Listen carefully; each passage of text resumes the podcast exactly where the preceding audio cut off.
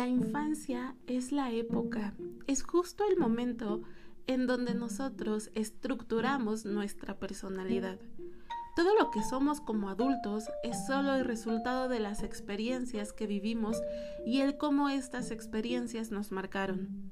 Cuando somos niños y comenzamos a relacionarnos con los demás, lo hacemos gracias a todo eso que hemos aprendido de nuestro entorno, de nuestros círculos sociales más cercanos, entre otras cosas. Y estas experiencias pudieron haber sido tanto positivas como negativas. Gracias a eso se forman las cinco heridas de la infancia.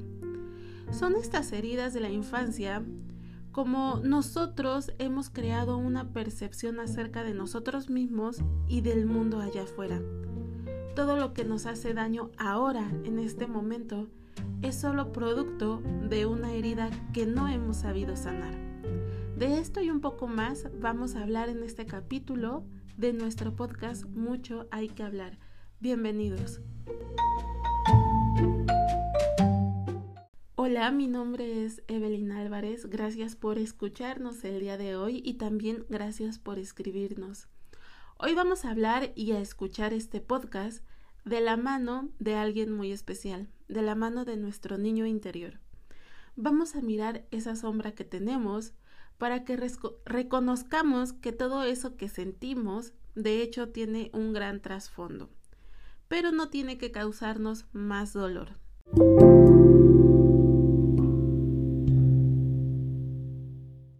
Cuando somos niños nosotros no somos capaces de autosanar. El niño de hecho actúa siendo él mismo, se muestra tal cual es. Sin embargo, si constantemente se le están diciendo cosas como no hagas eso, eso que estás haciendo está mal, si se le abusa, si se le rechaza o si se le reprime, entre otras cosas, el niño crea la idea de que así como es él, no está bien. Así que como un medio de autodefensa va a crearse una máscara, una máscara que se le ha creado a partir de una herida. Y a través de esta máscara es como él se va a presentar al mundo, creyendo que todo el mundo es así como él lo percibió en sus primeros años de vida y posteriormente pues va a empezar a crear su propia realidad. La forma en la que tus padres interactuaban o interactúan si es que eres niño por ejemplo, si lo hacían de manera hostil, si siempre se estaban gritando y también interactuaban de esa manera contigo, y tú vivías todo eso en tu casa cuando eras niño, bueno, entonces tú vas a comenzar a percibir al mundo de esta manera.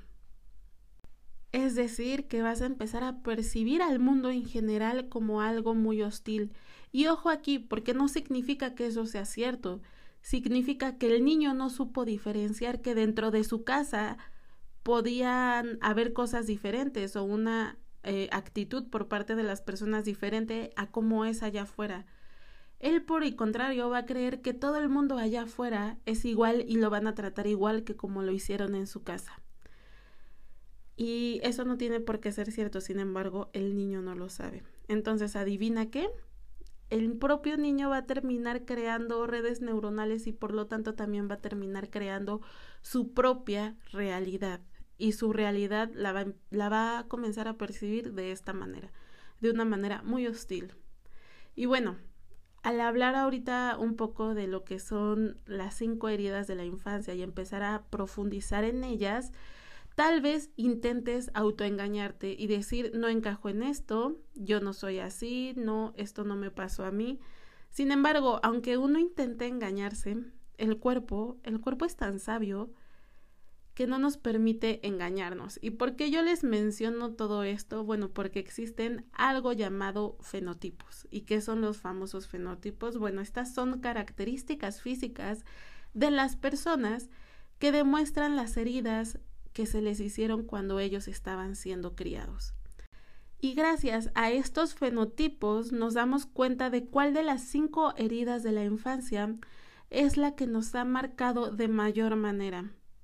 Igual es muy importante que tú sepas desde este momento y que seas consciente y puedas reconocer o identificar que tal vez te, sí, vaya, te estás identificando con más de una herida y tengas características de más de una herida. Esto puede ser probable, puedes tener más de una herida de infancia, sin embargo, siempre habrá una, una que va a hacer que nuestro cuerpo se desarrolle de cierta manera. A veces uno cree que es genética biológica y, sí, obviamente, pero también las heridas hablan mucho. Entonces, de la manera en la que se vea tu cuerpo es la manera en la que somatizó una herida que le hizo mucho daño. Entonces tú puedes transformar tu vida, tú puedes transformar tu cuerpo y puedes encajar en más de una herida. Pero el cuerpo jamás nos va a mentir. Y ahora sí que les mencioné todo esto, vamos a iniciar poco a poco con las heridas de la infancia. Vamos a comenzar con la herida de rechazo. Y vaya, la herida de rechazo es como que la primera herida, la primera que se puede generar. Esta herida se desarrolla por la sensación que te dieron esas experiencias de no aceptación a través de tus padres, también de tus familiares o incluso de maestros y posteriormente de amigos, ya que conforme vas creciendo vas buscando las mismas emociones a través de personas diferentes. Puede ser rechazo a tu persona, a tus ideas, también puede ser rechazo a tu personalidad, a tus emociones, sentimientos, entre otras cosas. Pero es muy importante también mencionar que muchos se sienten identificados con esta herida sin necesidad de presenciar las características corporales, pues porque con normalidad las mamás en su embarazo pueden sentirse asustadas. Y no como que no lo quieran tener, sino tal vez pueden llegar pensamientos como voy a ser buena madre y si algo le pasa y si algo me pasa a mí en el parto o entre otras cosas, inconscientemente están mandando información pues al, al pequeño bebé que se está gestando que de cierta manera lo puede tomar él como una especie de rechazo. Pero bueno, eh, es una característica, no siempre pasa, pero con normalidad sí. Además existen otras. Prosigamos. Las personas, por ejemplo, con esta herida pudieron escuchar o presenciar por, por lo tanto, interpretar también situaciones como estas. Es decir, prefiero hacer otras cosas a estar contigo. Prefiero ir con mis amigos a estar contigo. Prefiero solo usar el celular a escucharte activamente. O tal vez también pudieron escuchar, presenciar y por lo tanto interpretar este tipo de situaciones de por tu culpa yo estoy aquí y ya no hice lo que realmente quería hacer o no puedo hacer esto que sí me gusta por tu culpa o tal vez por tu culpa se fue tu mamá, por tu culpa se fue tu papá, entre otras situaciones. Esta persona con esta herida de rechazo va a comenzar a huir también comenzará a huir de las relaciones, de las emociones, de los sentimientos y por supuesto que va a comenzar a huir del compromiso. Porque, ¿Por qué pasa esto? Bueno, porque tal vez en su cabeza está la idea de porque como ya me hicieron sentir que no soy valioso y huyeron de mí, diré que sí, sí estoy, pero realmente no me comprometo. O sea, son como que personas que sí le temen al compromiso. Y también pueden pensar así como, antes de que tú me rechaces, te voy a rechazar yo a ti, porque realmente no quiero volver a sentir ese dolor que llegué a sentir cuando alguien me rechazó, en este caso mis padres.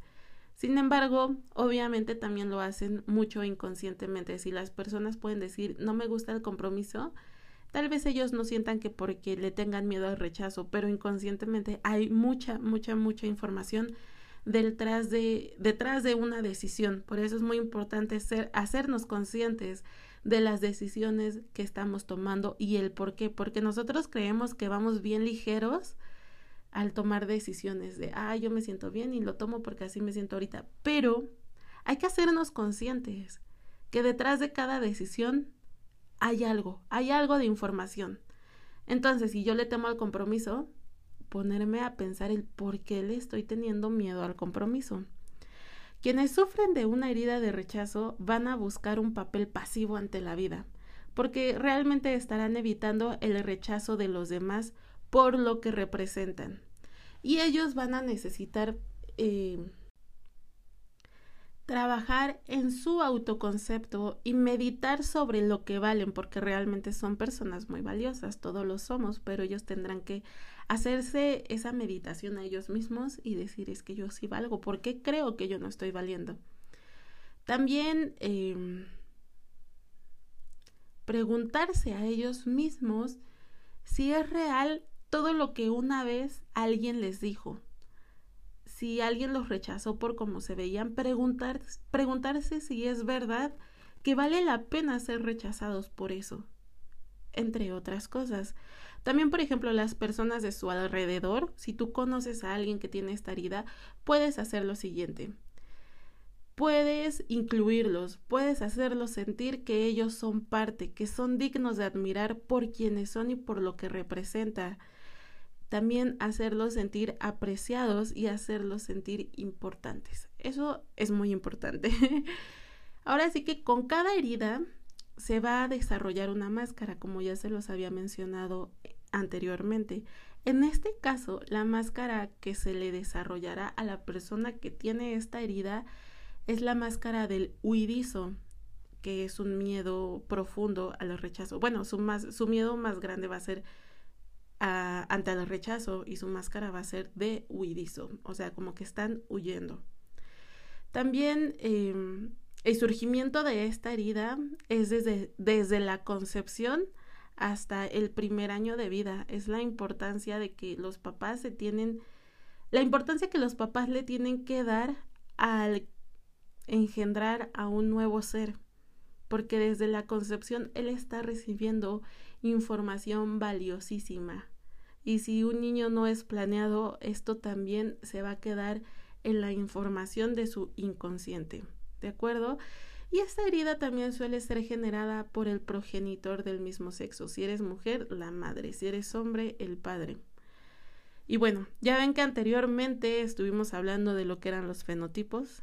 En este caso, el cuerpo que se, está, que, que se desarrollará a través y a raíz de esta herida será un cuerpo contraído, angosto, es un cuerpo realmente muy, muy, muy, muy delgado, que tienen la piel casi, casi pegada al huesito. Sus ojos normalmente serán pequeños y también como que se verán atemorizados, como si tuvieran miedo, o con la impresión de que llevan una especie de antifaz, como que ojitos sumidos o tal vez ojeras. Por ejemplo, también su piel eh, será muy delicada y como ya les había mencionado casi pegada al hueso. Y estas personas con regularidad utilizan un vocabulario con las siguientes palabras. Nada, inexistente, desaparecer, mm, tal vez nulo también. El carácter de estas personas, de una persona con la máscara de huidizo, será desapegado a lo material, también será perfeccionista e intelectual. Esta persona suele pasar por fases de gran amor a fases de gran odio profundo. Por ejemplo, suelen odiar a sus exes en todo sentido, expareja, ex jefe, ex amigo. También no cree como que realmente tenga un derecho de existir, un derecho de vivir aquí y tienen dificultades sexuales. Se cree inexistente y como que carente de valor.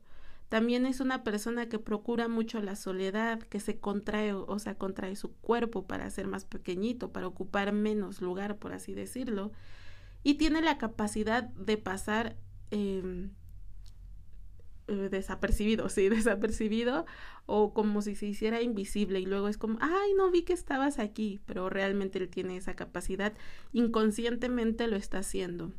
También busca diferentes medios para huir, se deslinda como que completamente del mundo, también se siente eh, incomprendido, como que realmente nadie lo entiende y suele tener dificultades para dejar vivir a su propio niño interior porque se sintió muy rechazado. Su alimentación es como que pierde por completo el apetito y también suele perder el apetito por las emociones que le causa algún miedo ingiere porciones muy, muy, muy pequeñas, come demasiada azúcar, suele consumir alcohol o drogas y también tiene una predisposición a la anorexia. Estas personas pueden desarrollar eh, algunas enfermedades como todo tipo de enfermedad cutánea, diarrea, también arritmia, puede también ser cáncer o problemas respiratorios, además de alergias, vómitos, suelen ser esas personas que se desmayan a cada rato, o incluso pueden tener diabetes, depresión, pensamientos suicidas, entre otras cosas. Recuerdan que hablábamos un poco de biodescodificación en, en capítulos anteriores. Bueno, pues las heridas de la infancia también tienen mucho que ver. De hecho, yo creo que un biodescodificador se fija por completo, bueno, no, no por completo, porque se fija mucho en la historia de la persona. Sin embargo, también su cuerpo le da mucha información. Por eso es importante que él también conozca lo de las heridas de infancia.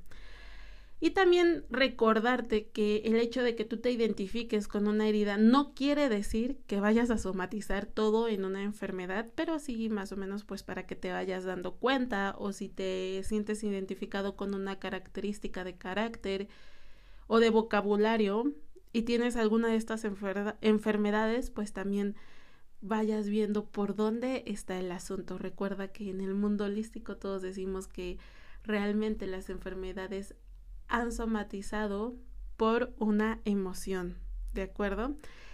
Y bueno, si tú sufres de de esta herida, si tienes la máscara de huidizo y ya lo aceptaste, puedes hacerte esta clase de preguntas para ir haciéndote un poco más consciente del por qué estás pensando lo que estás pensando.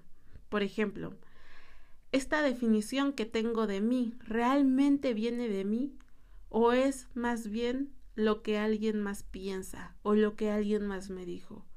O también podrías preguntarte, ¿por qué busco y creo necesitar la aceptación de los demás? ¿Realmente puedo o me interesa agradar a todo el mundo? ¿Qué puedo hacer yo para evitar que las personas a mi alrededor se sientan rechazadas como yo. O es decir, ¿qué puedo hacer yo para evitar rechazar a las personas como me han rechazado a mí? Porque también obviamente tienden a ser, personas que rechazan mucho. ¿De acuerdo? Y esto es la herida de rechazo. Vámonos con la siguiente. Oigan, antes de continuar con la siguiente herida, que es la herida de abandono, quiero comentarles un poco de una experiencia que pude observar hace un, corto plazo de tiempo, en el que una persona que había sido diagnosticada como con ansiedad social, eh, ella estaba hablando pues en público. Y ella dijo que realmente evitaba mucho lo que eran las reuniones sociales, que evitaba ir a fiestas y todo porque la habían diagnosticado con ansiedad social. Eso le generaba muchísimos sentimientos. Pero al paso de su sanación y al comenzar a hacer un montón de ejercicios de introspección y a comenzar a conocerse bien, ella llegó en cuenta, bueno, cayó en cuenta que realmente ella evitaba esto porque le atemorizaba, le causaba pavor, pavor, pavor ser rechazada por alguien en esos lugares. Y por eso los evitaba y decía, no me gusta la gente. O sea, ella conscientemente decía, no me gusta la gente, pero inconscientemente había mucha más información detrás. Evidentemente esta persona sí tenía la herida de rechazo, entre otras cosas, pero esa experiencia que nos platicó, que nos relató, fue bastante interesante. Ahora sí, sigamos con la herida de abandono. Por ejemplo, en la herida de abandono, bueno, más bien esta herida se desarrolla cuando se sufre alguna especie de abandono por alguno de los padres. El niño o niña abandonado busca evitar estar solo y busca llamar constantemente la atención de estos padres. Por ejemplo, suelen ser personas muy enfermizas, un niño muy enfermizo y ya también adultos muy enfermizos. Y también aquí entran las personas dependientes, que están dispuestas a aguantar absolutamente todo y toda clase de, abusos, o sea, lo que sea, para evitar volver a sentir el dolor que el trauma les recuerda, ese trauma de abandono. Los padres pueden estar presentes, pero también pudieron haber sido padres que trabajaban o padres ausentes emocionalmente. ¿Qué quiero decir? Aquellos que proveen pero no te escuchan activamente, no pasan tiempo de calidad contigo o también sufrieron, bueno, las personas que tienen esta herida también pudieron haber sufrido de alguna carencia de muestras de afecto o del tipo de afecto no deseado. O sea, el tipo de afecto que ellos deseaban no era el que tenían y tenían otro. También esta herida puede, puede tener repercusiones. Por ejemplo, cuando los padres salen de fiesta sin el niño. ¿Qué ha pasado? Luego los padres se van o que van a la tienda o van de compras. No necesariamente tiene que ser a una fiesta. Pero no hablan como tal con el niño de vamos aquí y ahorita regresamos, no te puedo llevar por esto o X razón. El punto es que no, como tal, no hablan, no le explican y se van. ¿Qué pasa? El niño inconscientemente cree que lo están abandonando, aunque sus padres regresen tres horas después, él creyó que lo habían abandonado. De acuerdo, esta herida también se puede crear como por esas situaciones. O por lo contrario, si a un niño lo llevan a una guardería y no se le explica que van a regresar por él en un, en un plazo de tiempo determinado, pues ustedes saben que los niños entienden y el inconsciente entiende, entonces él lo va a percibir como un abandono aunque el padre haya regresado. Por eso la importancia de siempre tener como esta comunicación activa y tratarle de explicar al niño de una manera en la que, eh, bueno, pues ellos entiendan. También se ha observado eh, que los que sufren a esta, este, que los que sufren esta clase de herida tienden a abandonar primero a los demás para volver, igual que como en la herida de rechazo, a evitar el dolor de ser abandonados nuevamente. O en aquellos que son incapaces de formar una relación porque no soportan la idea de ser abandonados. En su cabeza, en su inconsciente más bien, está esta situación en la que ellos amaron y fueron abandonados y ahora pues abandonan antes de que los abandonen a ellos. También luego por eso están las infidelidades. Y ay, es que no sé por qué lo hice. Bueno, pues tal vez lo hiciste porque preferías dejar a una persona, aunque te doliera, a volver a revivir ese trauma y ese dolor que te generó el abandono en algún momento de tu vida. Esta persona con esta herida de, de abandono va a desarrollar una máscara de dependiente y su mayor miedo será a la soledad. Por eso se escucha mucho ahora sí que las personas dependientes que soportan absolutamente todo y uno a veces dice, ay, pero ¿por qué? Bueno, pues es un, un miedo muy grande que tienen hacia la soledad. También ellos creen que no pueden lograr nada por sí solos, o sea que necesitan a más personas porque si no, no van a poder hacerlos ellos, hacerlo ellos solos y tienden a llamar la atención. Creen que no son queridos por los demás, por lo tanto dramatizan y siempre buscan eh, la aprobación de los demás para sentirse seguros de ellos mismos. Lo que estas personas con esta herida y con esta máscara de dependiente necesitan es trabajar en su autoconcepto y en el concepto de la vida que se han generado. Aprender también a estar solos, pasando tiempo de calidad con ellos mismos. Necesitan sentirse apoyados y queridos, que tienen como que una mano que siempre los sostiene y que siempre va a estar con ellos, que nunca van a estar solos. Y yo les quiero compartir una frase que dice, la ventaja de aprender a estar contigo es que comienzas a tener expectativas de a quienes dejar entrar a tu vida. Realmente no mereces nada a medias, ni en relaciones, ni en amistad, ni en tu familia, ni en ningún lugar, ni en tu trabajo. Mereces mucho. Y cuando lo entiendes y dejas de tenerle miedo a esa soledad, van a llegar cosas maravillosas a tu vida. Realmente no estás solo. El estar uno dice, eh, he aprendido a estar solo. No, no estás solo, estás contigo. Y si estás contigo, nunca estás solo. También como dicen por ahí, no existen parejas felices, existen personas felices que han decidido ser pareja. Pero esa es la importancia de aprender a sanar tus heridas. El surgimiento de la herida de abandono está entre el primer y el tercer año de vida. Por lo general, esta herida la genera el progenitor del sexo contrario. Si eres mujer, lo generó tu papá. Si eres hombre, lo pudo haber generado tu mamá. Obviamente sí hay excepciones, o pudieron haber sido los dos, eh, o en este caso cuidadores, ¿verdad? Tampoco tengo que decir a fuerzas papá o mamá, porque qué tal si creciste con abuelos, con tíos, pero bueno, es que también son muchas cosas, ahí también entraría el abandono de los padres, pero bueno, normalmente es así, pero hay excepciones. El cuerpo que esta persona con esta herida de abandono va a desarrollar es un cuerpo muy largo y muy delgado, pero no es un delgado como en la herida de rechazo que literalmente se ve o se siente como si tuvieran la piel pegada al huesito. No, en este caso podrá ser delgado pero sin tono, muscular, es decir, que sueles tener eh, zonas flácidas o caídas en tu cuerpo. También tus piernas pueden ser débiles. La espalda suele ser encorvada, los brazos también además de que son más largos de lo normal, están como que pegados al cuerpo.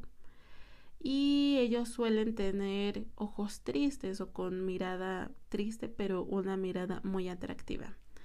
El, vocabulario, las palabras que estas personas pueden utilizar son palabras como solo, devoro, no soporto, no me sueltan, ausente.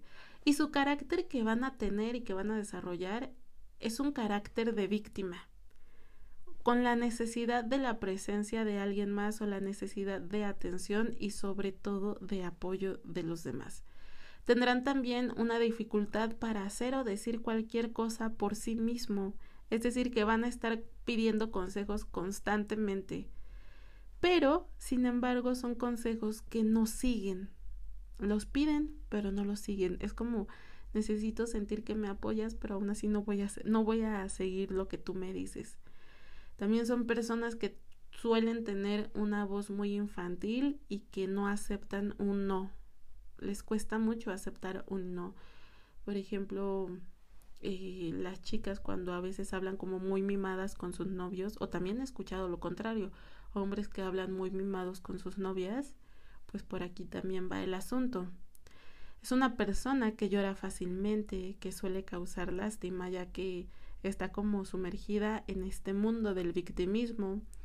También es una persona que un día puede estar muy alegre y al otro puede estar muy muy triste y se retrae físicamente de los demás. Es una persona muy mental, pero también le gusta tener espectadores. Busca la independencia y le agrada mucho eh, tener sexo su alimentación va a ser una alimentación buena. O sea, es una persona con buen apetito, pero a pesar de eso puede sufrir bulimia y tiene una preferencia por alimentos blandos, además de que come muy, muy, muy despacito. Las enfermedades que puede generarle esta herida a una persona son la lumbalgia, migrañas, todo tipo de migrañas, la bronquitis, hipoglucemia, puede tener agorofobia, miopía, sufrir de las glándulas suprarrenales, también entra aquí la diabetes, puede también ser una persona muy histérica y tener enfermedades como que muy raras o en este caso incurables. Además, bueno, si tú te has sentido identificado con esta herida, puedes hacerte este tipo de preguntas constantemente para empezar a ser más consciente del por qué estás sintiéndote así o por qué no deberías sentirte de esta manera. Y son preguntas como ¿para qué quiero estar en una relación? ¿Por qué no puedo estar solo una vez? ¿Cómo me siento estando, una, estando en una relación? ¿Cómo me siento estando solo o sola? ¿Puedo realmente evitar que alguien me abandone o no? no está en mis manos. ¿Qué puedo hacer yo para evitar abandonar a los demás? O también qué puedo evitar, eh, más bien qué puedo hacer yo para evitar abandonarme a mí mismo, porque también a veces se abandona a uno mismo, ¿no? Entonces ser muy consciente de esto. ¿Te identificaste con esta herida? ¿Qué te pareció? No te preocupes. Si te identificaste, recuerda que al final vamos a hablar de cómo empezarnos a hacer, empezarnos a hacer conscientes de esto y empezar a sanar poco a poco las heridas. Cuando mi profesor suele hablar de esta herida, me menciona mucho y también pues lo hemos visto tanto en sesiones como en terapias que, que son personas que suelen entrar luego, luego a una relación. Es decir, que, que cortaron una relación, bueno, que terminaron una relación la semana pasada y dentro de dos semanas ya están en otra o ya están hablando con alguien o buscan estar con alguien aunque dicen, ah, me llegó solita. No, inconscientemente tú estás creando una realidad y estás ahora sí que haciendo que se presenten esas oportunidades, pues porque realmente no soportas estar solo. Pero bueno, ahora sí, sigamos con la tercera herida de infancia. Continuamos con la herida de humillación. Esta realmente es una herida demasiado violenta psicológicamente. Esta aparece cuando el niño o niña fue ridiculizado o ridiculizada o sufrió de abuso, pero de esa clase de abuso que se excusa en el humor. Durante su experiencia de vida va a experimentar constantes burlas y comentarios que lo harán sentirse devaluado para evitar que esto sea tan doloroso, el niño interior comenzará a tener conductas de humillación hacia él mismo, pues inconscientemente busca ser humillado, humillarse a él y también busca humillar a los demás. Suele ser una persona burlona. Esto es debido a la crítica, comparación y vergüenza por parte de sus cuidadores, es decir, que le hicieron comentarios sobre su aspecto físico, causándoles una, una humillación. Esta persona también va a crear una máscara y será la máscara del masoquista y tendrá un gran miedo a la libertad. Esto es porque se acostumbran a que las personas les digan el cómo vivir y lo que tienen que hacer, lo que está bien y lo que no lo está, entre otras cosas. Entonces ellos se sentirán mal si tienen la libertad de elegir por ellos mismos. ¿Y esto por qué? ¿A qué se debe? Porque si él o ella eligen tendrán la posibilidad de equivocarse. Pero cuando una persona con esta herida de humillación no quiere que se burlen de él, entonces no quiere equivocarse, busca a toda costa eh, evitar la equivocación. Pues ¿por qué? Porque siente que si se equivocan, se van a burlar de ellos. Entonces no quiere esa libertad de elegir por él mismo, por ella misma. Por eso su mayor miedo es la libertad y su máscara es la de masoquista. Hacen burlas hacia ellos y burlas hacia los demás. O por ejemplo, eh, ahora sí que se les presentan situaciones que realmente inconscientemente ellos están buscando para sentirse humillados de alguna o de otra forma, ya sea mancharse la ropa mientras comen o entre otras cosas. Cuando este niño o niña se vuelven un adulto, va a poner a los bueno a las demás personas por encima de ellos porque se creen menos valiosos que los demás. Además de que también van a poner sus necesidades en segundo plano porque buscan complacer a los demás primero antes que a ellos mismos. Esto también se deben a que buscan a toda costa olvidarse de ellos mismos. De esta manera ellos estarán buscando ganarse el cariño el respeto y además eh, buscarán evadirse a ellos mismos, ¿de acuerdo? La carencia de libertad y la sensación de humillación es debido a el control que se ejerció por parte de del progenitor hacia ellos mismos, bueno, cuando eran no, no hacia ellos mismos, sino hacia el niño por parte del progenitor, hacia el niño cuando pues apenas estaban creciendo. Una característica de esta herida también será que hay secretos familiares de los cuales los padres le prohíben hablar al niño, así como que causándole al niño pues una especie de vergüenza o de ay algo está mal. El punto es que hay secretos familiares. Ok, si, si te identificaste, ¿qué necesitan estas personas para poder sanar esta herida? Ellos van a necesitar trabajar en su autoconcepto por completo y en el rol que tienen con los demás, con las demás personas. También se les tiene que hacer sentir que se les ofrece dignidad y no burlas, ¿de acuerdo? Que se les permita ser serviciales sin que se abuse de ellos y también darles la libertad de hacer y decir lo que quieran y por supuesto, si tú conoces a alguien así y esta persona es muy chistosa, ríete de sus chistes, que él sienta que te estás riendo con él, pero que no te estás riendo de él. porque aunque para ti sea algo muy X, para una persona con esta herida, eso es una burla y una burla que le genera aún más humillación.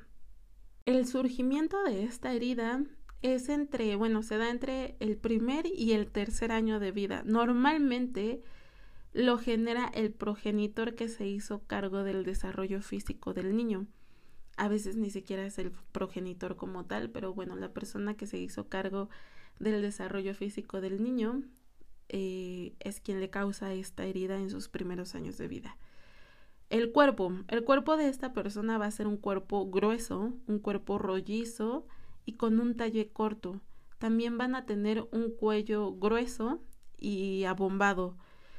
Y además de eso, presentarán tensión en el cuello, también en la garganta, en la, mandíbula y en la pelvis. Las personas con una herida de humillación tendrán ojos grandes y redondos, abiertos, pero con una mirada muy inocente, como si fueran un niño pequeño.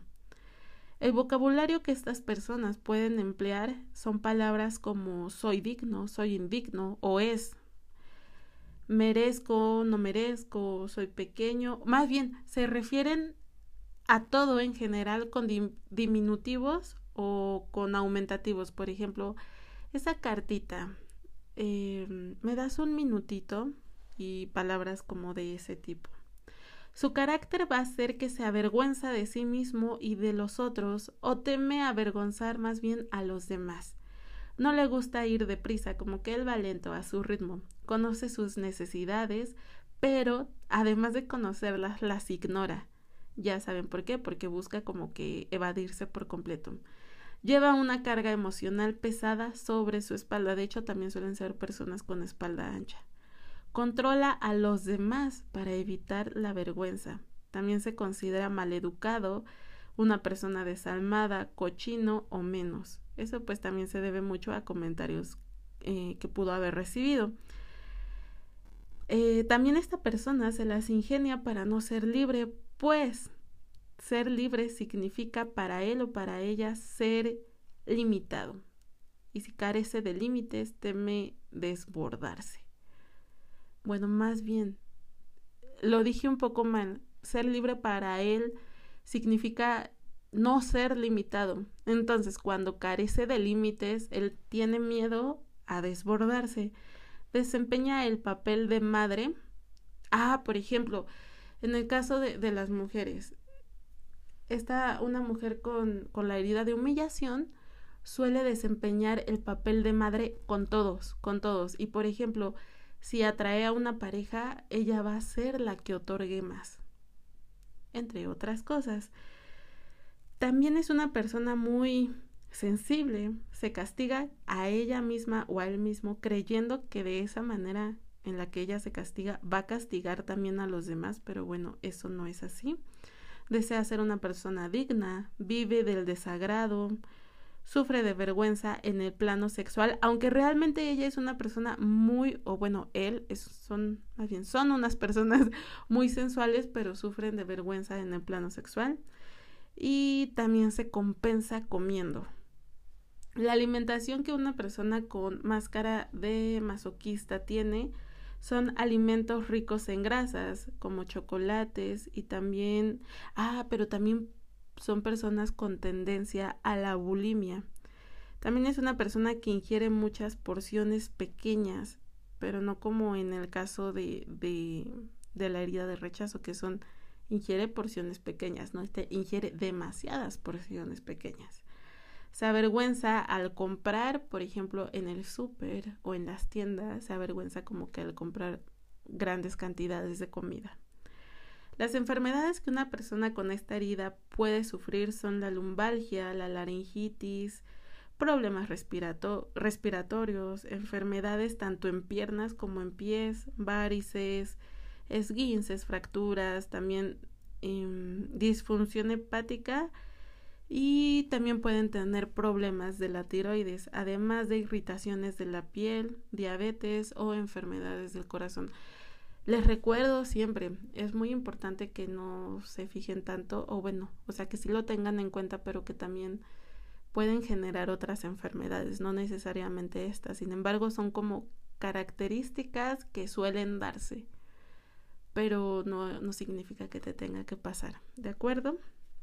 Para mí es muy importante hacerlos entender eso porque no se les vaya a creer una idea de, ay, voy a sufrir de esto y al final estás creando una realidad que no queremos que crees.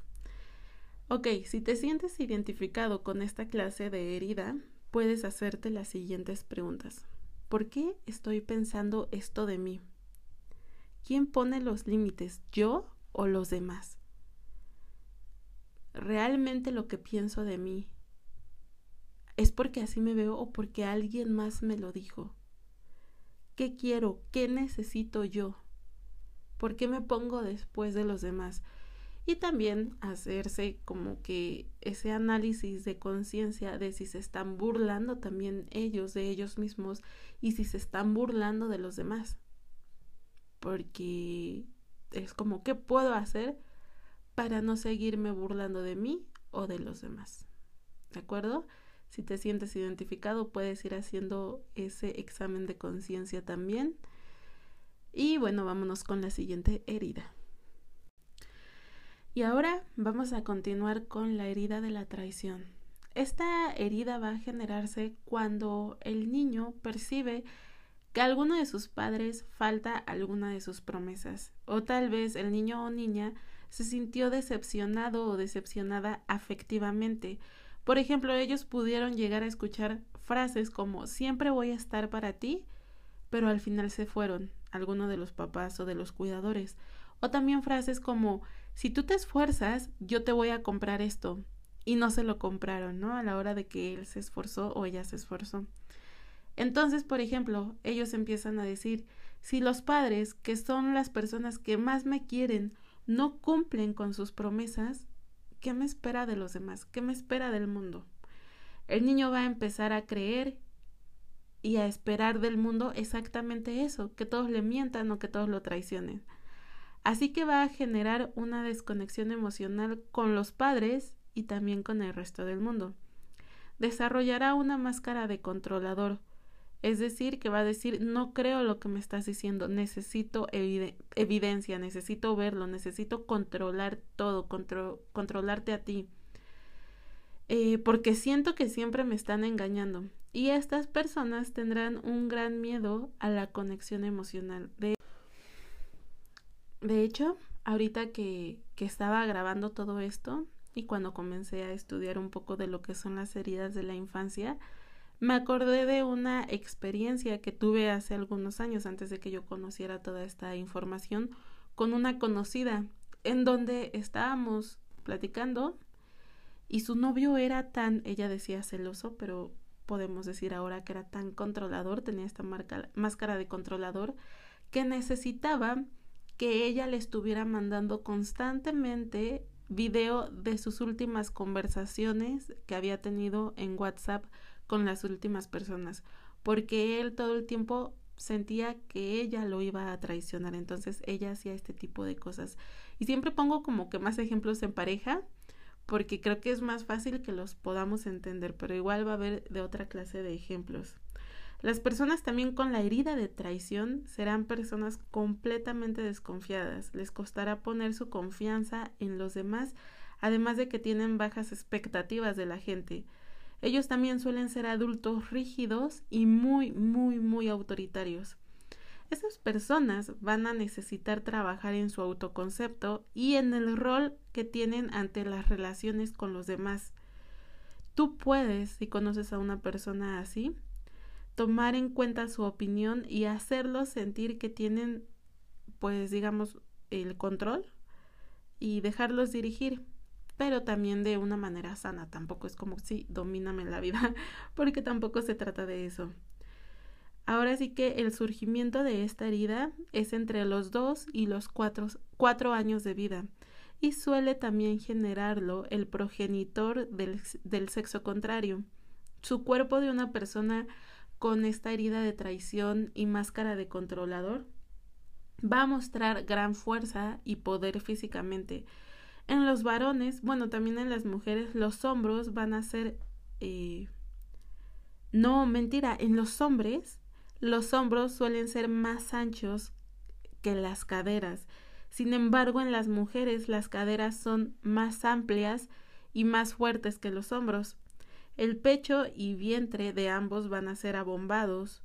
Los ojos son con una mirada intensa, pero muy, muy, muy seductora. Son miradas que te encuentran luego, luego, que no necesitan buscar tanto porque luego, luego con su mirada eh, se dan cuenta de muchas cosas.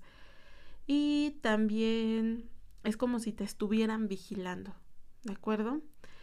Su vocabulario que van a usar, bueno, las palabras que están muy sonadas dentro de su vocabulario son palabras como ¿me entiendes? Soy capaz, deja que lo haga solo, lo sabía, confía en mí, no confío, entre otra clase de palabras.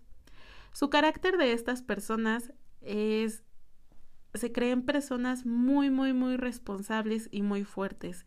Intentan ser personas especiales e importantes ante los demás. No cumple con sus compromisos y promesas o para cumplirlos tiene que esforzarse demasiado. Le cuesta mucho cumplir esas promesas. Es una persona que también miente fácilmente y es sumamente manipulador o manipuladora. Pierde la confianza o expectativas fácilmente. No necesitas hacerle algo muy grande porque luego luego él ya va a perder pues esa confianza. Eh, también no se sienten eh, satisfechos con la conexión que han desarrollado con la otra persona hablando del amor o por otro lado buscan el amor sexual como manipulación, como parte de su estrategia para manipular a la otra persona y que se quede ahí. Esta persona también es una persona muy seductora, tiene muchas expectativas, tiene un, eh, un estado de ánimo muy dispar. Igual las personas con esta herida de traición están convencidas de que siempre tienen la razón e intentan convencer a todos los demás de que eso es cierto, de que es así y como ellos lo dicen es lo correcto. Es una persona muy impaciente e intolerante comprende y actúa rápidamente. O sea, como que no tiene mucho tiempo para analizar porque luego, luego lo ha entendido y actúa como si fuera un actor por destacar. O sea, siempre busca ese, ese protagonismo ante la vida. Es una persona muy comediante, le gusta hacer chistes y cosas divertidas y como que hacer que la gente pase un tiempo a menos. Sin embargo, pues también es por por esto de que busca ser el protagonista de la historia, del momento, de todo. Estas personas no muestran su vulnerabilidad con mucha facilidad, de hecho casi no la muestran. También son muy escépticos y tienen temor a deshacer sus compromisos porque saben lo que se siente que, que se deshagan sus compromisos o que alguien no cumpla con esas promesas. Su mayor temor es la disociación, la separación y también su mayor temor es la negación. Una persona con máscara de controlador, es decir, con herida de traición, se va a alimentar de esta manera. O sea, tienen buen apetito y comen rápido, pero añaden demasiada sal y añaden demasiadas especias a todas las comidas puede controlarse cuando está ocupado, es decir, al comer puede controlarse cuando está ocupado, pero en otras ocasiones pierde completamente el control. Y bueno, necesariamente no, no tiene que ser solo con la comida, también pueden ser con muchas otras cosas. Las enfermedades que puede desarrollar esta persona son enfermedades de control y de pérdida de control. También está la agorofobia, eh, sufren también del sistema digestivo, tienen males que terminan en itis y herpes bucal. Y con los males que terminan en itis me refiero a, a gastritis, colitis, bronquitis y todos esos que terminan con itis. Tienen todas las itis. Bueno, pueden desarrollarlas más bien. Si tú eres una persona que se ha identificado así, puedes hacerte esta clase de preguntas. ¿Por qué me siento tan decepcionado? ¿Por qué no me complace? quién me va a decepcionar o por qué yo creo que me van a decepcionar. ¿Qué puedo yo hacer para evitar decepcionar a los demás? ¿Qué puedo hacer yo para evitar decepcionarme a mí mismo o a mí misma? Si te sientes identificada con o identificado con esta herida, puedes irte haciendo ese examen de conciencia Y si no, bueno, pues sigamos con la siguiente herida, que es la herida de la injusticia. La herida de injusticia se desarrolla en un niño que tuvo padres con poca paciencia o que tenían un comportamiento muy autoritario. El niño o la niña sintió que se le exigía demasiado y con mucha frecuencia. Él, ella se dará cuenta y se preguntará en algún momento por qué sus padres no se comportan de la manera perfecta con la que lo están educando a él. Eso como que les va a causar ahí un conflicto. Entonces, ¿qué va a pasar? También les va a causar un resentimiento y una frustración tanto a ellos como, bueno, hacia ellos mismos como hacia sus padres o a las personas que los cuidaron porque los padres realmente en este caso buscaban hijos perfectos y se les exigía demasiado o se les tenía poca tolerancia. Sobre todo se les tenía muy poca tolerancia cuando ellos cometían errores o bueno, al menos eso es lo que ellos están percibiendo. Pensaban que sus padres buscaban al hijo perfecto, al hijo, al hijo o a la hija estrella. Entonces tienen ese conflicto interno. Estos niños van a crear una máscara de rígido, con un miedo enorme a la vulnerabilidad, el miedo de no tener una estructura o un control donde donde todo o se es bueno o se es malo, o se es blanco o se es gris, como que no hay puntos medios. Les frustra demasiado que las cosas no salgan como ellos quieren y se disgustan con los demás por sus incapacidades. Son como que personas que van a criticar tal vez constantemente el trabajo de los demás o digan, déjalo ahí, yo lo hago, ¿no? Ellos qué necesitan? Necesitan trabajar igual en su autoconcepto y en el rol que tienen ante los demás. Es muy importante que se les den retos, que se les admire su trabajo y por supuesto que se les reconozca que se reconozcan lo que se esfuerzan, lo que hacen, ser justos y equitativos con ellos. El surgimiento de esta herida es entre los cuatro y los seis años de edad. Es como que la herida que se forma en un niño ya más grande, ¿no? A comparación de las otras heridas. Y, por ejemplo, esta herida suele crearla el, el, el progenitor del mismo sexo del cual ellos pudieron haber recibido algo de frialdad. Y aunque tuvieron una buena relación en la vida o tienen una buena relación en la vida, como que no, no ahondan mucho en sentimientos. Eso es como una relación buena, pero hasta cierto punto superficial. Una persona con la máscara de rígido, con la herida de injusticia, se vuelve con un cuerpo muy rígido y lo más perfecto posible, bien proporcionado, glúteos como redonditos, un talle también corto pero bien, suelen ajustarse la ropa eh, en esta parte del talle o también con un cinturón. Hacen movimientos rígidos, tienen piel clara, mandíbula firme, cuello tieso, se para así como que con orgullo, mira a los demás con orgullo. Sus ojos o su mirada es brillante y viva, y a veces suelen tener ojos claros. Igual no estoy diciendo que todos los ojos claros tengan esta herida, ¿verdad? Pero es como una característica que pudiese que pudiese presenciar una persona. El vocabulario que utilizan, bueno, las palabras son como no hay problema, siempre o nunca, no pasa nada, muy especial, muy bueno, justamente, exactamente, seguramente, ¿estás de acuerdo? Ese tipo de palabras. Y su carácter es demasiado perfeccionista y hasta cierto punto envidioso.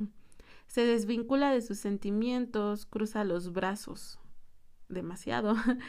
Actúa para destacar y ser perfecto o perfecta. Es demasiado optimista, también es demasiado vivaz, es una persona muy dinámica y se justifica con, con facilidad. Y se le complica o se le dificulta pedir ayuda a los demás, pero puede reír para ocultar su sensibilidad. Eso es como que se ríen para no llorar. Su tono de voz es seco y tenso también. y no admite tener problemas o dudas, no cuenta a los demás lo que le sucede. Se compara con la mejor persona, pero también se compara con la peor persona. Tiene una dificultad para recibir y considera injusto recibir menos que los demás, pero también a veces puede considerar injusto recibir más que los demás. Eh, esto es como hay algo que se les conflictúa demasiado. También tiene una dificultad para sentir el placer sin culpas, no respeta sus límites y se exige demasiado, pero también se controla demasiado. Le gusta mucho el orden, rara vez se enferma, es una persona que casi no se enferma.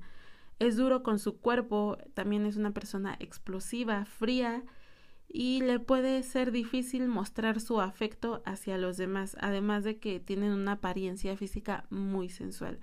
Estoy diciendo y una vez más les repito, no tienen que encajar en todas, pero pues ahí vayan como que poniéndose un porcentaje. De todos modos, fíjense en su cuerpo, el cuerpo nunca miente. Su mayor temor, como me parece que ya lo había mencionado anteriormente, es la frialdad.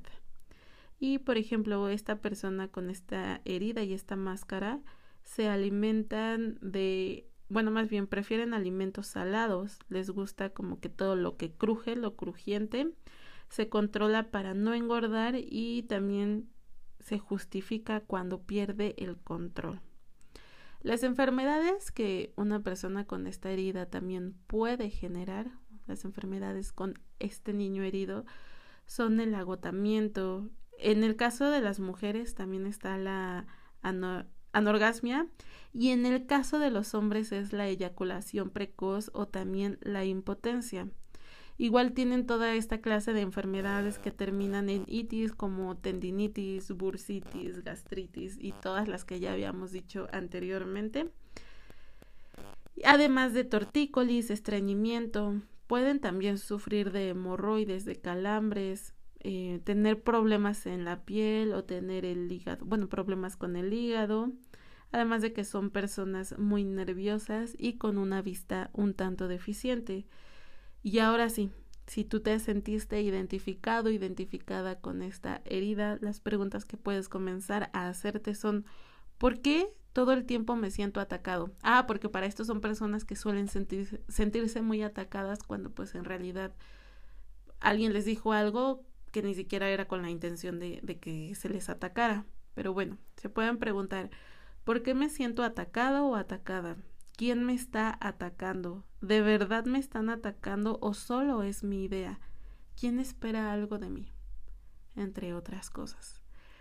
Y estas fueron las cinco heridas de la infancia. La verdad es que cuando yo comencé a conocer esta información, literalmente me cambió la vida. Yo dije, ok, no soy yo, no es que yo me sienta así, que yo quiera que todo el mundo se sienta así no entiendo por qué no se sienten así. Definitivamente nadie se va a sentir como tú por su historia de vida, por sus heridas de infancia.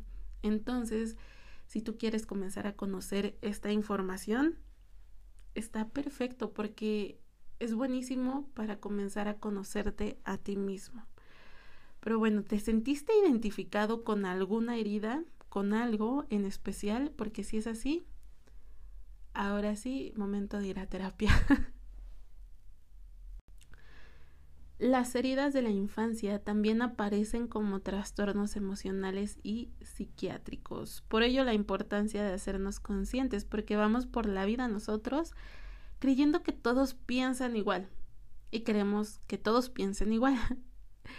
Pero con esto nos damos cuenta de que no es así. Las personas perciben realidades completamente diferentes, dependiendo, como ya lo mencioné, su historia y sus heridas de infancia. Desde el libro del cual yo les estoy compartiendo casi toda esta información, porque la verdad es que he tomado información de más de un libro, pero del que más me enfoco es porque me ha gustado mucho, se llama Las cinco heridas que impiden ser uno mismo. Su estudio o filosofía también se basa en, en cómo las almas hemos deseado experimentar ciertas, ciertas emociones para poder trascenderlas. ¿Recuerdan en, en algún capítulo donde yo les mencioné la historia, la fábula de la pequeña alma y el sol? Siento que es algo así. Nuestra alma ha decidido experimentar ciertas emociones para trascenderlas, para sanarlas y por lo tanto es como si hubiésemos elegido esto. Por eso es como esta parte de quítate el papel de víctima y comienza a, hacer tu vida, comienza a hacerte consciente y enfócate sobre todo en ti. Ok, desde esta filosofía dice que, que tú atraes energía porque tu alma exactamente anhela vivir esa experiencia para sanar. Es decir, que estarás atrayendo toda clase de cosas y toda clase de personas y de situaciones que emanen cierta energía con la finalidad finalidad de que tú experimentes esas emociones que quieres, que tu alma experimente esas emociones que desea, que desean salir, que desean ser sanadas y por lo tanto estarás desarrollando además de situaciones o personas que lleguen a tu vida, también desarrollarás enfermedades, porque la emoción te está gritando de mil maneras que quieres ser vista. Les repito que esto es como la biodescodificación. Otra vez, por si quieren ir a escuchar el capítulo nuevamente, una emoción quiere ser escuchada, quiere ser sanada y por lo tanto se está somatizando en alguna parte de tu cuerpo o en alguna situación que estés viviendo en tu vida pues constantemente. Ahora sí que si quieres liberarte, lo ideal es sanar y es tocar las emociones. Pero bueno, la responsabilidad que tenemos nosotros, es decir, yo me hago cargo de de lo que siento, me hago cargo, me hago consciente de que tengo una vibración la cual se genera de mi emoción y atrae las mismas circunstancias en mi vida día a día. Así que ya quítate la idea porque no eres una víctima, eres un creador y como es afuera, es adentro. Todo aquello que creamos en nuestra vida, como nuestra pareja, como nuestros amigos, nuestro trabajo, es como un llamado de nuestra alma para observar algo que está dentro de mí. Porque todo eso tiene la misma vibración de la herida que, que yo estoy emanando. Así que es como dite a ti mismo, ellos me están mostrando, pero yo soy el que de alguna manera lo ha permitido. Esta persona llega a mi vida para mostrarme esto, pero de alguna manera yo lo he permitido y de alguna manera si sigue pasando es porque lo sigo permitiendo. ¿Y por qué? Porque no me he atrevido a mirarme a mí, no me he atrevido a, buscar más allá de lo que pueden percibir mis ojos. Entonces, a veces nos decimos a nosotros mismos, cuando yo sane o cuando me vaya de este lugar o cuando renuncie o cuando deje esta pareja o cuando me vea de manera diferente, botaré todas esas emociones, todo eso que me hace sentir, ya no me voy a sentir así. Pero realmente sanar no solo se hace una vez, sanar no es eso. Sanar es un camino constante, se hace cada día con todas las emociones que nos llegan, con lo que ya tenemos o cómo nos estamos viendo o con, o con quién estamos también, ¿no? Y también es muy importante mencionar que hay la posibilidad de que cuando yo sane, mis parejas, mis amigos, mis trabajos, en fin, todo lo que me está rodeando también sane. Sin embargo, si tú estás viendo que tú estás vibrando de una manera diferente y normalmente las personas que están a tu alrededor no cambian y no quieren y no les interesa, adelante. O sea, es momento de irte también por eso aprender del desapego. Es momento de irte porque pues ahí ya no es, ahí tú ya no puedes crecer más, ya no puedes desarrollarte más. Por ejemplo, las oportunidades de cada día de sanar. No tienes que esperar a que algo realmente malo te pase, no tienes que esperar a que alguien te haga algo para perdonarlo o a tener una enfermedad para mirar hacia adentro. Tú realmente puedes ver el día a día, situación tras situación, lo que te está pasando, lo que te está haciendo sentir mal. Por ejemplo, mm, si alguien se te atravesó y dijo algo y te hizo enojar, agarra esa oportunidad que te ha dado ese día para mirar hacia adentro y para decir, ok, ¿por qué me está molestando esto? ¿Cómo lo estoy percibiendo? Agárralo, agarra ese momento como un examen de conciencia porque no necesitas experiencias, uff, súper malas o súper grandes como para comenzar a sanar, no necesitas caer para poder levantarte. Entonces, la vida pues todo el momento nos está diciendo, mira, observa aquí, pero como no la escuchamos, pues ya nos empieza a mandar cosas más grandes. Así que todas esas emociones que te has rehusado a tocar llegarán a ti tarde o temprano. ¿Por qué? Porque hay un archivo de recuerdo en el cerebro. Y yo creo que les ha pasado que dicen, ah, y esto es porque cuando yo era niña, ah, esto me recuerda cuando yo era niña, ah, sí me sentí, ¿no? Yo creo que sí les ha pasado porque siento que a todos nos pasa. Realmente ese es el archivo de recuerdos que podemos utilizar para comenzar a sanar. ¿Y cómo liberamos todos esos pensamientos que algunas veces nos causan emociones de baja vibración? Ok, lo que debemos hacer es enfocarnos en el ahora, en el presente, y sentir esa emoción para que poco a poco vaya desapareciendo. Y es decir, el recuerdo siempre se va a quedar, el recuerdo siempre va a ir, pero lo que sí va a desaparecer es la emoción. Entonces, está todo en tus manos.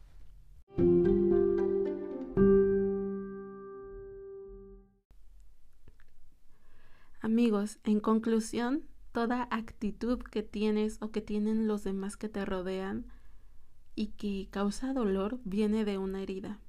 Es decir, cuando alguien es agresivo, es iracundo, tiene mal genio o es apático o alguna otra alguna otra actitud, realmente todo eso viene de una herida y lo curioso y triste también es que las personas solemos criticar nada más porque sí, pero no es como que alguien se acerque y le pregunte ¿por qué te sientes así? Igual y la persona tampoco lo sabe, pero bueno, entonces el punto es no critiques porque nadie lo sabe. Y es cierto que aunque tú te acerques y trates de ayudar, bueno, no eres el salvador de nadie, pero tampoco tienes que convertirte en el verdugo de esa persona. Es muy importante tenerlo en cuenta. Yo, por ejemplo, he percibido algo, y es que cuando alguien se encuentra en un proceso de sanación, tú te vas a dar cuenta definitivamente sí o sí. ¿Por qué? Porque simplemente esa persona ha dejado de criticar las actitudes de alguien más. Tal vez no al 100%, pero ya no participa como en ese tipo de conversaciones o chismerío. Porque sabe lo difícil que es guardar emociones reprimidas, sabe lo que se siente y por lo que esa persona tal vez pudo haber pasado, sabe del dolor que significa cargar con todo eso y ni siquiera darte cuenta. Mientras que alguien que no ha trabajado mucho en sí mismo critica demasiado, se dedica a criticar todo y a todos. Por ejemplo, hace un par de días mi papá me contó cómo él le estaba contando a otro a otra persona, vamos a ponerle a Juanito 1, mi papá le contó a Juanito 1 el proceso, digamos, lo de sanación en el que se encontraba un Juanito 2. Todo lo que esta persona hacía, de lo que hablaba y a lo que se dedicaba, pues era una persona que también se vestía diferente, porque realmente él decidió ser quien es él, sin límites. A lo que Juanito uno le respondió en forma un tanto burlona, ay, ya te cambió la vida, ¿no? Y le dijo, ya sabes que yo soy burlón y tal vez al rato yo me esté burlando de eso, porque así es la gente, así somos, lo que vemos distinto lo juzgamos. Digamos que me pareció un punto de vista muy interesante de este Juanito uno, porque es cierto, siempre será más sencillo burlarte de lo que ves diferente, de lo que no encaja según contigo. Pero este es un consejo que yo les voy a dar. Bueno, es una frase y que realmente grábensela. Lo que te choca, te checa. Y si no me creen, vayan y, y estudien un poco lo que es la ley espejo. Si no, posteriormente yo también les voy a hablar un poco de lo que es la ley espejo. Y el punto es este, si algo te está molestando, no es más que tu niño reprimido, herido, reflejándose en eso que te está molestando. Entonces, amigos, aguas, aguas y están criticando y están criticando mucho a los demás porque ahí solo es un niño herido que está gritando y está intentando salir. Y ahora sí, me van a preguntar cómo sanar al niño herido, cómo comenzar a voltearlo a ver. Quiero decirles que es todo un proceso y que definitivamente tienen que revivir ciertas cosas, ciertos recuerdos para lograr llegar al trauma raíz. La mejor manera de hacer esto es en terapia. Dice Odín Dupeirón que la terapia debería formar parte de la canasta básica y estoy de verdad amigos completamente de acuerdo con esto. A veces uno piensa que la terapia solo es cuando cuando algo muy grave le pasó a una persona, cuando sufre de depresión o X cosa, pero no, yo creo que la terapia de verdad debería de ser para todos, para todos, y que sí debería formar parte de la canasta básica, como dice Odín Dupeirón. ¿Por qué? Porque a veces no te estás dando cuenta, no sabes quién eres, no sabes por qué crees lo que crees o sientes lo que sientes. Nos la pasamos tomando acciones y decisiones desde el desconocimiento de nosotros mismos, es decir, desde el inconsciente, y por complacer tus deseos o caprichos que vienen desde el inconsciente, te vas a terminar dañando y mucho. Pero no solo te terminas dañando a ti, sino que también terminas dañando a los que te rodean. Y si tienes hijos, terminas dañando a tus hijos. Y es que para sanar debes verte cara a cara con tus miedos y con tu ego. De esta manera te volverás a sentir vulnerable como cuando eras un niño y tienes que afrontar todo lo que sientes y lo que viviste, porque seguramente solo lo has estado tapando. Y eso es como si hicieras lo siguiente. Vas caminando y te tropiezas, entonces te abres la rodilla, pero es una herida bastante fuerte que sí te hizo daño, que sí te dolió. Y en lugar de que tú vayas y la limpies, lo único que haces es ponerle una venda encima. La vendas y ni siquiera la limpiaste. ¿Qué pasa? Con el movimiento, con la fricción, con la fricción te duele. Si alguien la toca o tú la tocas, te duele. Pero finges que no está ahí y es más, le pones aún más venda para que no pase nada. ¿Qué pasa? Después te va a costar mucho más trabajo limpiarla y te va a doler más. Y si no lo haces, se te va a infectar y, y los problemas van a ser aún mayores y para sanarlo va a ser todavía más difícil.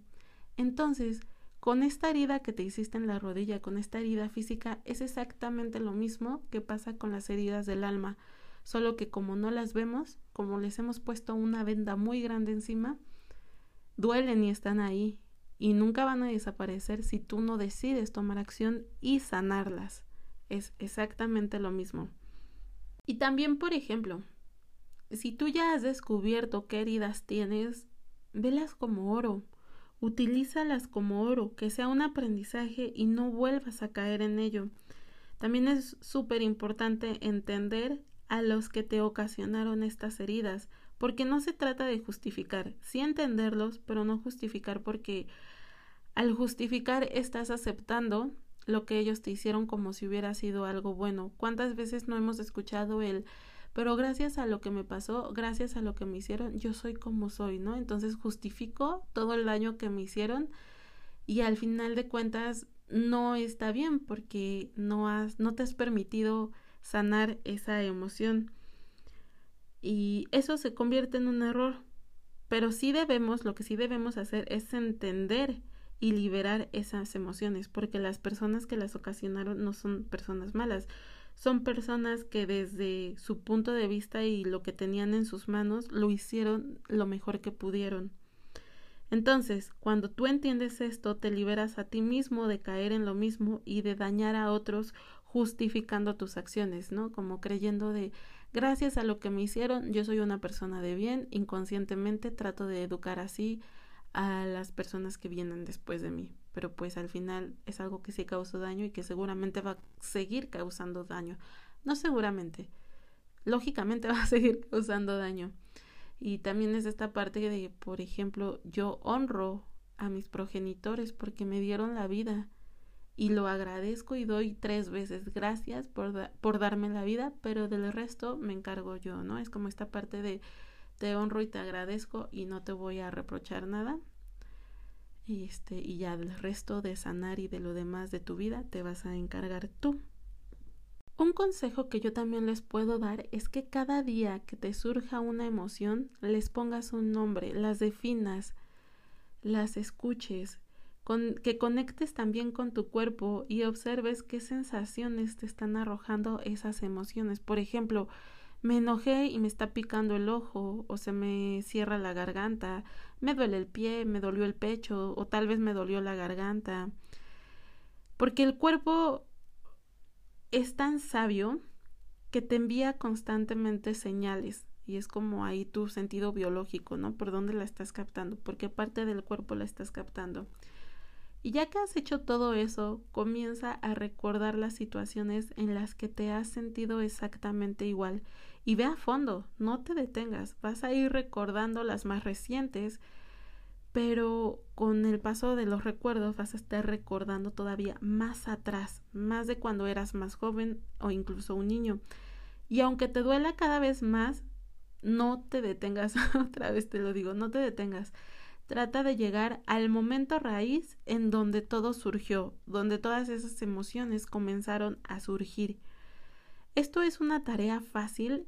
Digo, no, al revés, esto no es una tarea fácil y a veces vas a necesitar de apoyo, pero es lo que puedes hacer por ti si no vas a tomar terapia. Eh, tal vez por cuestiones económicas o no has hecho clic con algún terapeuta porque pues estas cosas también pasan muy seguido que no haces clic con una persona entonces decides ya no seguir yendo y este ejercicio es algo que tú puedes hacer por ti puedes ir relacionando las situaciones y los sentimientos que te han surgido alrededor de tu vida eh, para irte dando cuenta, para ir haciendo consciente del por qué y de dónde viene lo que estás sintiendo, lo que estás sintiendo.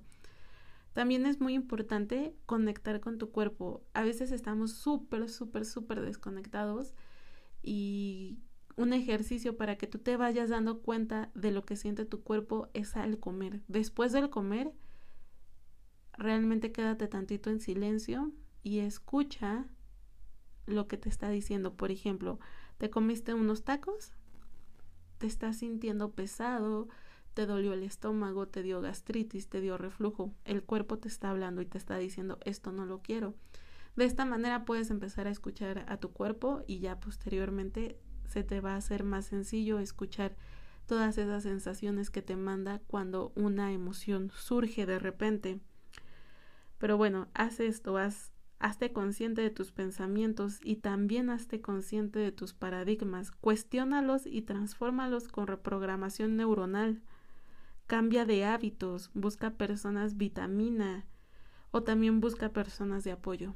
No tienes por qué hacer esto solo porque tal vez se vuelva un poco difícil, pero estos son algunos de los consejos que yo les podría dar y que he visto que a las personas que no toman como tal una terapia les funcionan.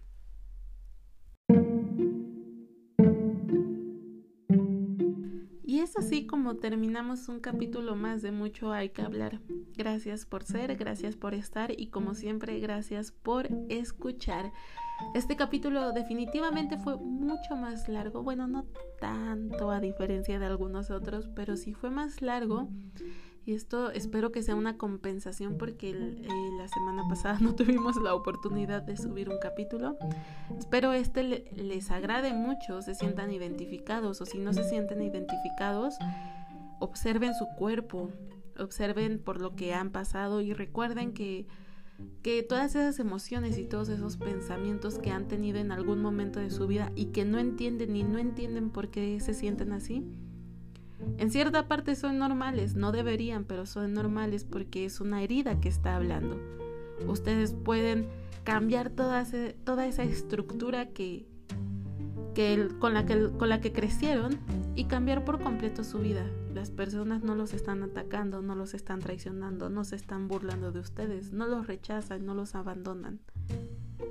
Las personas son como son y si no puedes cambiar a las personas, puedes cambiarte a ti. Y no significa que porque tengas algo malo. Significa, bueno, evidentemente sí significa que tienes algo malo que te hace daño y puedes ayudarte a ti mismo a sanar y a liberarte de esas emociones. Así que espero este capítulo les haya gustado muchísimo. Les recuerdo que estamos subiendo un capítulo cada semana, así que no se olviden de escucharnos por Spotify o también en las plataformas de podcast. Nos van a encontrar como mucho hay que hablar. También pueden escucharnos, más bien, pueden escribirnos a través de nuestro correo electrónico por si necesitan platicarnos de algo, si necesitan y pedirnos un tema en especial o si simplemente tienen mucho de qué hablar. Nuestro correo es mucho hay que hablar arroba gmail.com todo junto y sin espacios.